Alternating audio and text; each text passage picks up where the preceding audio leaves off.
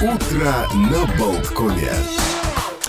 Ну и у меня вот несколько тут музыкальных всевозможных дат календаря, любопытных, ну, повод вспомнить пом, ну, любимые песни. В 70-м году вышел третий студийный альбом английской поп-группы Badfinger. Кстати, ее взял под крылышко Пол Маккартни, даже какие-то песни для них писал в самом начале карьеры. На этом, этом третьем альбоме была знаменитая у них композиция Without You. Can't live living in without you. Потом ее перепел Гарри Нильсон, и, конечно же, Мирая Керри. Может быть, многие наверняка помнят больше, чем... А, Гарри Нильсон, кстати, э, любил бухать вместе с Джоном Ленноном. Они гуляли там по пабам совершенно безбожно в начале 70-х. Э, вот, ну, просто сама песня была записана Бэтфингером э, в таком, ну, в регистре, который позволял очень, ну, тихонечко спеть. And live, living without you. Ну, как, ну, ну, там поет он так. А Гарри Нильсон вдруг взял эти все октавы куда-то в небеса Лиса сделал когда кавер, и его именно выстрелила его версия. Ну, а потом Мирая Керри, конечно, у нее там тоже голосина, дай боже, и песня прямо вот э, позволяла ей развернуться, там куда-то вот, ну, действительно, вот когда слушаешь, прямо аж мурашки бегут, потому что куда вот голос человеческий может забраться, на какие вершины. А еще э, в 73-м вышел второй альбом Билли Джоэла Piano Man, он, во-первых, принес известность певцу, ну и заглавная песня дала еще и прозвище ему.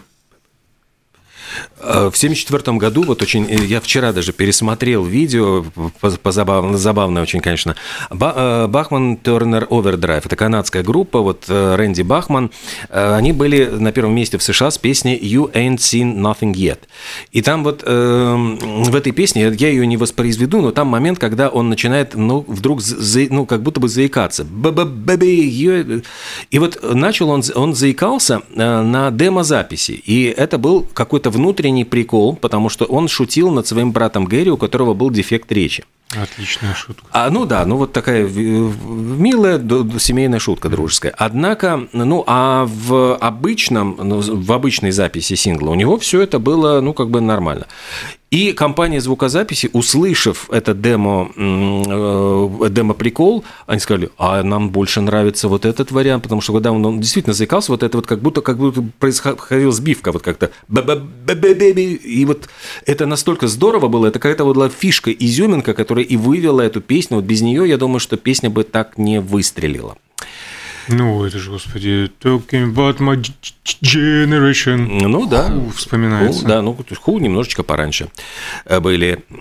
Еще в 69 году Саймон и Гарфанкель записали вот эту мост над бурными водами, вот э, Bridge over Troubled Water. И эта песня, вот интересно, привела, ну, не то чтобы к их ссоре, но они не могли долго решить, кто будет петь. И сначала вроде бы э, Пол Саймон хотел спеть, но затем вдруг почему-то он решил, что ну лучше, может быть, все-таки Арт Гарфанкель пускай споет. И Пол Саймон позже говорил, что это было ну, вот то решение, о котором он сожалел вот чуть ли не всю свою жизнь, что почему я отдал ему вот эту песню, потому что песня получила пять наград Грэмми, и как запись года, и как песня года, и до сих пор вот тоже вчера переслушивал. Ну, ну красиво, ну, то есть вот это вот, это даже не рок-музыка, это что-то вот, ну... Баллад. Баллада. Рок-баллада. Ну, такая красивая, ну, такая потрясающая. Кстати, про баллады. Да. В 2002 году, 20 лет назад, VH1 проводил опрос среди зрителей вот на лучшую романтическую песню, балладу истории.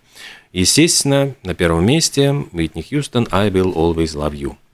На втором месте Элвис Пресли «You're always on my mind». Очень красивая тоже. И на третьем месте «My heart will go on» Селин Дион. Вот такой был выбор. Не те списки вы читаете, коллега. Я вот, например, сталкивался э, с номером один э, в таком раскладе э, «Love will tear us apart» Joy Division. Ну, это вот, э, я говорю, на, на вкус и цвет все бананы разные. Это правда. А, но скорее всем более-менее нравится I Feel Love Donna Summer. Альбом с этой э, замечательной, восхитительной композицией в 1977-м стал золотым именно в этот день. Э, Ни дня без Битлз, вот э, судьбоносный день. Мы уже говорили о том, что пришел э, в 61 году, вот пару дней назад, значит, о том, что Брайану Эпштейну человек просил группу Битлз, начал искать Эпштейн эту пластинку, и вот как раз он, обнаружив, что эта группа вообще вдруг «А, из Ливерпуля, а, она выступает за, За углом, углом. за углом, вот как раз 9 ноября 61 года он пришел в клуб Каверн, причем это был не поздний вечер, даже обеденное время, они в обед там э, играли. И Брайан Эпштейн вот именно когда вспоминал, что его просто как током ударило. Ну, многие говорят о том, что ну, вот что это вот было какое-то вот потрясающее сочетание э, того, что группа, которая могла остаться действительно вот ливерпульской группой, которая бы всю жизнь выступала в этом, в, в этом подвальчике, э, он их увидев, тут же решил стать их менеджером, тут же вот узнал, что они бесхозные, и э, по- по- побежал и на- начал их вызывать на встречу. То есть вот с этого все началось. И еще одно судьбоносное решение, вот понимаешь, вот это это вот начало Битлз, а в 66 году Джон Леннон впервые на выставке встретил Йоко Оно. И, собственно говоря, эта встреча, можно сказать, положила и конец Битлз, потому что, ну, Йоко Оно достаточно амбициозная девушка, которая э, уже будучи там с ребенком, разведенная, тем ухитрилась покорить вот главного битла Разбитная разведенка.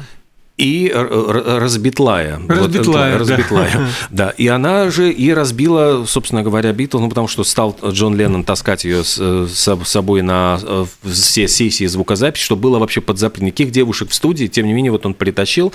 Более того, она не просто сидела тихонечко в углу, кофе приносила, а вдруг начала подавать какие-то советы, там начала вот вдруг вмешиваться в работу, и это дико раздражало просто всех остальных. Ну, то есть вот, ну... э, Не и- могу себе представить. и она капала, поня- конечно же, на, я думаю, на мозги Джону Леннону, что вот пора расти, вот, ну вот пора, вот это уже все, там ты перерос Сколько эту ты группу, можешь быть с сколько там, этими да. потлатами? И, э, Ты единственный здесь гений. и все это вот как-то так вот...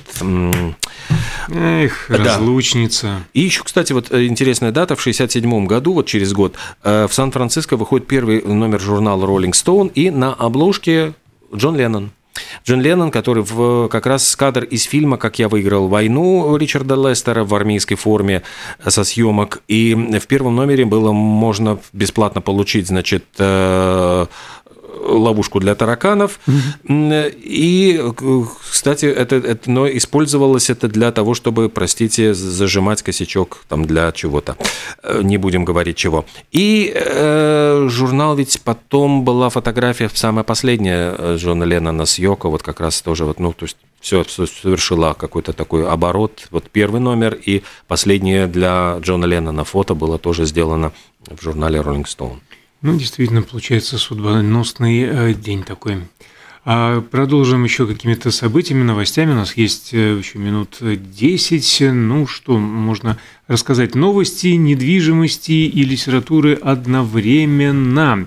А в Британии продается дом, где родился Шерлок Холмс. Ну, продается, понятное дело, а, Подожди, какой? Э, э, загородное имение Артура Конан Дойла А, ну. в Хэмпшире за неполных 3 миллиона фунтов стерлингов. Э, Так, так, так, так, так. 8 спален. э, Использовался в качестве загородного убежища автора его супруги э, Джин. э, Проживали с 24 по 30 год до самой смерти а, писателя. Недавно, до недавнего времени э, строением владела дизайнер интерьеров Джейн Макинтайр и отметила, что в доме почти ничего не нужно было менять, все сохранилось при э, оригинальных красивых э, цветах, и три оригинальных камина сохранились, отремонтировали только а, паркетные полы и поставили более того, восстановили еще стиль современный тому времени, буквально там первый, э, третий века в ваннах и на кухне. Дом называется Бигнелл Вуд. А у меня, ну, еще вот последняя, наверное, дата такого как культурного календаря. 35 лет назад, это был 87 год, э, состоялась премьера на центральном телевидении пятисерийного фильма «Визит к Минотавру» по роману братьев Вайнеров. Собственно говоря, э, реальная история ведь была с похищением скрипки, ограбили квартиру Давида Ойстраха и вынесли скрипку Страдивари. И угу. самое это забавное, что искали этого грабителя не очень долго, потому что он ухитрился уронить эспандер, на котором была написана его фамилия Никонов. как бы вообще просто дело было такое анекдотическое. И выяснилось, что это был рецидивист, который специализировался на антиквариате, причем он даже какие-то скрипки даже не взял. Но самое поразительное, вот фильм, где а, сразу был и Антонио Стардивари там фигурировал, и следователя Тихонова, и эти две роли сразу сыграл один актер Сергей Шакуров. И поразительно, что в этом фильме использовалась самая настоящая скрипка Э, работа Страдивари времен его ученичества у Амати. То есть это в фильме использовалось. Фильм в фильме там, да. И более того, эта скрипка как раз хранилась в доме Давида Ойстраха во время ограбления, но он, ее не похитили. То есть похитили там другую скрипку. У него, очевидно, было несколько скрипов Страдивари. И э, говорят, что эту скрипку Давиду Ойстраху подарил, э, король, подарила королева Бельгии. Однако эта скрипка оказалась слишком маленькой для его рук, и он ею не пользовался, он ее просто хранил. А после смерти Ойстраха скрипку эту передали в Государственный центральный музей имени Глинки. И именно из этого музея съемочной группе под строжайшую ответственность выдали эту скрипку для того, чтобы чтобы она фигурировала, ну, ее показать в фильме. И говорят, что вот ее вернули, там над ней просто дрожали и сдували пылинки, но через 10 лет этот, именно этот инструмент действительно похитили. И там история такая, что когда в результате нашли в заброшенном доме в Абхазии вот эту, эту украденную скрипку, и вор-рецидивист признался, что идея украсть э, вообще ну, не, не деньги, а скрипку пришла после просмотра фильма «Визит к Минотавру». Посмотрел фильм, то есть, представляешь, вот жизнь, значит, была, вот сняли сила, фильм, и снова жизнь скопировала фильм. Сила искусства. Это все равно, что картину нашего Рембранта после «Стариков-разбойников» где-то да. уворовать. Нет, ну представь себе, сначала, э, сначала искусство искусство скопировало жизнь, а потом mm. жизнь снова скопировала искусство. Ну и еще такой момент, ну такая немножко грустная тема, что это была последняя, вот роль Амати, Никола Амати, это была последняя киноработа Ростислава Плята, потому что он во время съемок упал неудачно, сломал шейку бедра, и больше он, ну, он, он был очень ограничен в передвижениях, больше в кино он не снимался. А, вот, а Италию снимали у нас э, под боком в Вильнюсе, в старом городе и на горе трех крестов. Вот. Это я к тому, что... Ну, а потом был еще сериал «Следователь Тихонов», где снова та же самая история, она рассказывалась в одной из серий этого сериала. А тем временем 61-летний автор бестселлера «Американские э, боги», э, «Песочный человек», «Благие намерения» и э, других произведений Нил Гейман разводится со своей супругой певицей Амандой Палмер после 11 э, вместе прожитых лет и одного рожденного а, ребенка. На этой неделе пара сообщила, что они приняли трудное решение развестись. Добавили, что останутся в жизни друг друга как родители, воспитывающего общего сына, семилетнего Эша. А, участница, ну вот он писатель, она участница э, панк-кабаре The Dresden Dolls. Они познакомились в 2009, поженились в 2011. Но дело в том, что не совсем понятно, что это за трудное такое решение развестись для пары, которая с самого начала решила вести полигамные отношения, и брак их был открытым. И как, э, в общем-то, комментирует сама... Не изменил, а перепутал, короче. Да, Аманда – мысль о том, чтобы дурачиться, она назвала это так, э, только с одним человеком до скончания веков, всегда ее пугало, как и э, Нила, существует множество разновидностей открытых отношений, мы не заинтересованы в продолжительных романах, мы просто распутные. Вот. Вот, распутные и распутались. Не совет, да не любовь. Ну, ладно, бывает. Между тем, совершенно гениально, ну тут просто сейчас открытие-открытие. Самая древнейшая надпись, точнее сказать, древнейшее письменное предложение обнаружили археологи сумели расшифровать. Это вот... Здесь был доисторический человек? Э, почти, почти. Вот сейчас я, я, я берегу просто эту саму фразу, знаешь, на, на вкусное, потому что она действительно очень необычная. Э, гребень обнаружили в, Ла, так, в Лахише, это ханаанский город-государство, там второе тысячелетие до нашей эры, вот он находился неподалеку от Иудейского царства.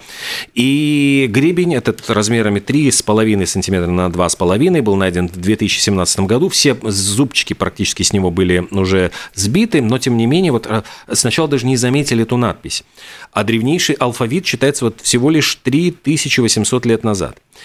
И практически это одна из первых записей. То есть вот изобрели алфавит, и что ж первое там написали на этом гребне. Пусть этот бивень вырвет в шей из волос и бороды.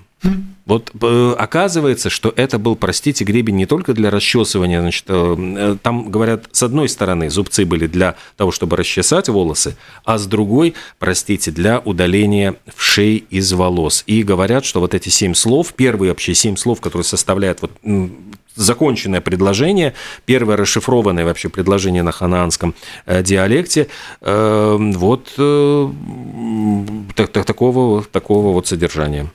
Мучились, мучились люди. Ученые до чего только не докопаются. Например, вот э, исследователи изучили, как влияет на нас желание передвинуть будильник еще на чуть-чуть, ну, вот эти вот еще 5 uh-huh, минут, еще uh-huh. 5 минут, еще 5 минут. А выяснилось, что после второго и даже третьего звонка в постели остаются 57% взрослых.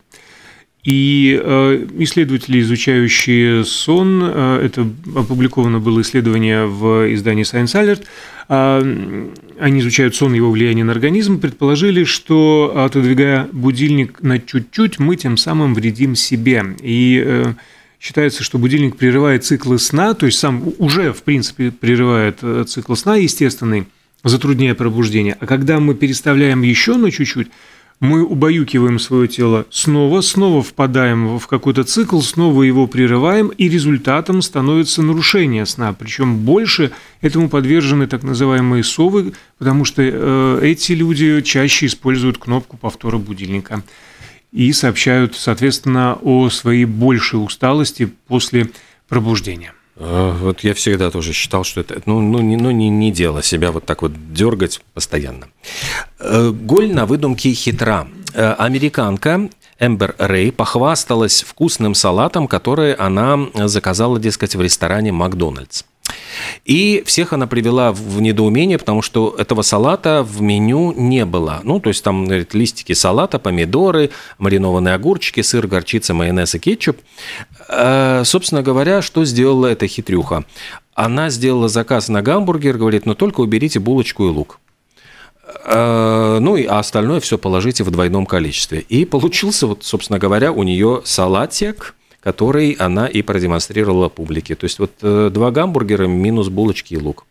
Вот это я понимаю хитрость. Кто бы мог додуматься, что так можно сделать. А можно еще не выносить мозг э, в ресторане быстрого питания и просто отложить в сторону все лишнее, например, булочки. Ну, ты знаешь, вот с другой стороны, приятно, когда за тебя что-то делают другие люди. Не, ну, а есть же еще эти naked бургер, когда, в принципе, только котлета подается, ну, там, с салатиком. Слушай, вот и про еду я, я не могу. С утра, конечно, очень тяжело, тяжело. А, пока вот Илон Маск купил, значит, Твиттер, я читал, что отписалась, там, закончила свою историю с Твиттером Вупи Голберг. Там написала какое-то просто гневное обращение, что все, там, ухожу, хлопнула дверью. А, растет э, популярность сервиса микро блогов Мастодон. Надо попробовать, кстати. И я заглянул, ну, ну там сложно, надо как-то привыкнуть. На черном фоне белый бук как-то немножко так выглядит пугающе. Стиль, ну, свой, свой стиль, да. После эфира проверю И говорят, что Мастодон, у них... говоришь, да? Да, Мастодон. И вот главное, они говорят, что у них на миллион просто резко выросло количество пользователей ежемесячных. Э, сейчас вот буквально за последние несколько дней еще пришло 490 тысяч новичков. И он основан в Германии в 2016 году. Сервис с открытым исходным кодом, который позволяет развернуть собственную соцсеть на отдельном узле или зарегистрироваться в уже созданной. То есть вот какая-то вообще там такая очень хитрая вещь. И выбрать именно свою направленность. То есть это регион или тематика тематика, ну, например, там регион Европа или, например, тематика технологий. Выглядит примерно как Твиттер, вот э, лента коротких пользовательских сообщений, можно лайкать, можно комментировать, можно репостить, можно отправлять собеседникам. Ну и интересно, что вот соцсеть, которую ты создаешь внутри соцсети, ты сам определяешь правила и политику. То есть ты можешь э, открыть регистрацию для всех, можешь модерировать вручную, кого принимаю, кого захочу. А если пользователю не нравится вот у тебя, он может тут же перейти к крепостной, к другому хозяину в Юрьев день. То есть там какая-то вот хитрая система, надо разбираться, но говорят, что вот э, стала неожиданно очень популярной сейчас э, на фоне падения вот Твиттера. Потому что свято место пусто не бывает. А тем временем звезды Ирина Шейк и Брэдли Купер косвенно подтвердили слухи о воссоединении. За ними наблюдали, наблюдали, наблюдали, наблюдали. Стали замечать, что-то как-то вот все ближе и ближе одно тело к другому. Гравитация. Гравитация, но только горизонтальная, а не вертикальная. И тут журналистам издания Daily Mail удалось заснять их во время прогулки по Нью-Йорку. А, они прям обнимались и прижимались друг к другу. Явно романтическая прогулка. Ну и теперь новость, конечно же, уже как какой день второй а, обсуждают в социальных сетях. А расстались они, между прочим, три года назад, еще в 2019-м, а до этого были вместе 4 года. А вот расстались, а тут, наоборот, вас соединились. И ты знаешь, это интересно, можно провести параллели с королевской семьей Британии. Норвежская принцесса сложила с себя королевские обязанности. Принцессу зовут Марта Луиза, она дочка норвежского короля Гарольда. И она сказала, что теперь вот с, с, со вчерашнего дня она не будет официально э, представлять норвежский королевский дом, потому что возникает много вопросов, касающихся ее жениха. Жених, собственно, она, она уже, так скажем, девушка засидевшаяся, 51-летняя принцесса, принцесса. Была она в, в списке, там, четвертое место в очереди на норвежский престол, но жених у нее американец, э, зовут его Дурик, ну, это имя такое, Дурик Вертер. Зачем усы сбрил? Так и хочется. Я понимаю Вер... же, насколько это пошло звучит, но... Это и сильнее меня. Самое главное, это, понимаешь, не в том, что он э, сбрил усы, а в том, что он называет себя шаманом и целителем. И это как-то вот при королевском дворе как-то немножко, ну, такая профессия жениха немножко вызывает какие-то вопросы. Угу. И... Чем больна ты, дочь моя? Да, и вот, э, тем не менее, Кароль говорит, что титул принцессы она сохранит, но в участие в, в королевской семье вот никаких представительских обязанностей она со своим шаманом выполнять больше не будет. Слушай, а шаман Дурик это не российский исполнитель? Надо будет а, проверить. Кстати, про, про, про, хочу вернуться немножко к Твиттеру. А, тут посчитали чужие деньги, всегда же любопытно а, посмотреть э, в чужой карман. А Илон Маск потерял более 70 миллиардов долларов с момента, как объявил о намерении купить социальную сеть Твиттер. Причем 44 миллиарда он потерял на самом Твиттере, а остальное на последствиях.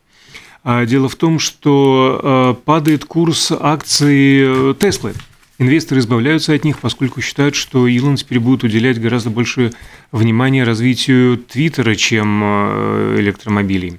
И Тесла уже потеряла почти половину своей рыночной стоимости, и сейчас э, она составляет 623 миллиарда. А само состояние Маска 190, э, ну, округлим 5. Ну что, пойдем считать деньги в чужом кармане. Андрей Плахов, кинокритикс, знаменитый, легендарный, будет гостем программы «Синема». В 11 часов э, я вернусь в студию. Ну а пока впереди нас ждут новости. Хорошего дня.